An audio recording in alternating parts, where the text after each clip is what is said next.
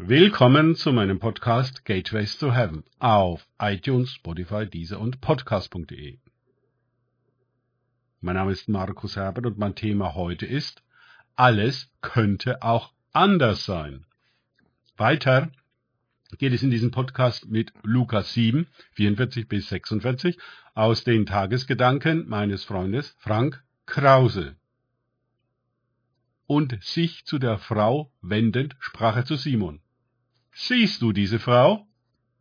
Ich bin in dein Haus gekommen. Du hast mir kein Wasser für meine Füße gegeben. Sie aber hat meine Füße mit Tränen benetzt und mit ihren Haaren getrocknet. Du hast mir keinen Kuss gegeben. Sie aber hat, seitdem ich hereingekommen bin, nicht abgelassen, meine Füße zu küssen. Du hast mein Haupt nicht mit Öl gesalbt, sie aber hat mit Salböl meine Füße gesalbt. Lukas 7, 44 bis 46 Jesus dreht nun die Wahrnehmung der Situation in ihr Gegenteil um. Er wendet sich und alle Anwesenden zu der Frau. Und siehe da, jetzt, nachdem Jesus die kleine Geschichte über den Gläubiger und seine Schuldner erzählt hat, ist es nicht die Frau, die sich schämen muss, sondern der Pharisäer. Auf einmal geht es nicht um Sünde und Schuld, sondern um Gnade und Liebe. Jesus hat das Geschehen in einen komplett anderen Rahmen gestellt, in dem eine völlig andere Deutung der Situation möglich ist, als die, welche der Pharisäer vornimmt. Das moderne Wort dafür ist Reframing. Diese Frau hat Jesus ein Maß an Anerkennung, Wertschätzung und Liebe erwiesen, welches der Pharisäer nicht einmal denken kann. Er ist gefangen in seiner theologischen Schuldmatrix die an der Frau kein gutes Haar lassen kann und ihr Verhalten ausschließlich als Sünde beurteilt bzw. verurteilt. Und Jesus, der sich von so einer anfassen lässt, ist nicht besser als sie. Der Pharisäer, er weiß das und er ist besser, als diese beiden es sind. Jesus fragt, siehst du diese Frau?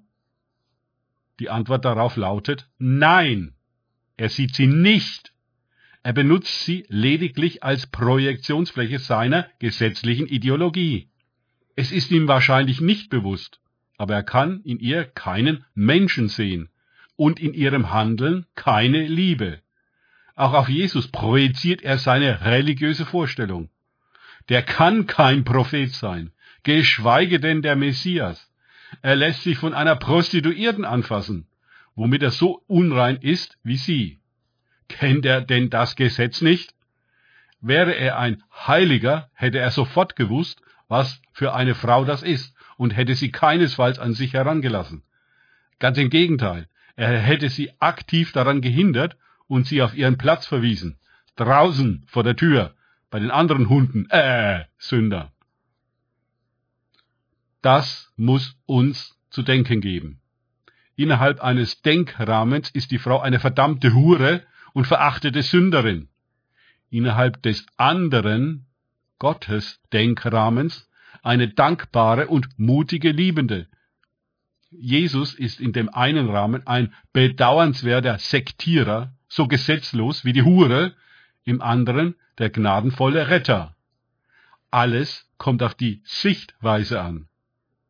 Wir müssen stets von der Möglichkeit ausgehen, dass wir nicht die ganze Wahrheit einer Situation oder gar eines Menschen kennen und nicht sehen, wie sich die Dinge wirklich verhalten. Wir verfügen nur über eine eingeschränkte und vorgeprägte Wahrnehmung und müssen darum höllisch aufpassen, nicht zu urteilen, ehe wir bei Jesus nachgefragt haben. Es könnte alles ganz anders sein, als wir meinen.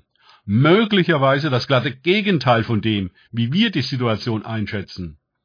Unsere Erkenntnis ist stets Stückwerk. Die Versuchung der Ideologie, auch in der religiösen Variante, besteht darin, dass man an sich gar nicht mehr zu denken braucht. Das haben schon andere für einen getan.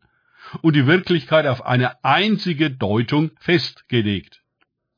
Diese wird als einzig wahr behauptet. Und wer davon abweicht, liegt jedenfalls verkehrt und muss korrigiert werden. Auf diese Weise kommt es zu den immer dramatischeren Auswüchsen von Gewalt, die gegen Andersdenkende mobilisiert wird.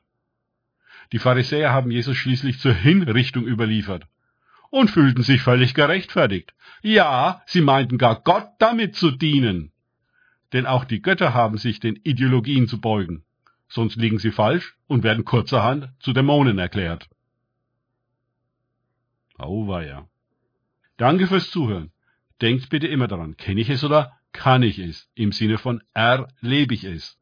Es sich auf Gott und Begegnungen mit ihm einlassen, bringt wahres Leben. Gott segne euch und wir hören uns wieder.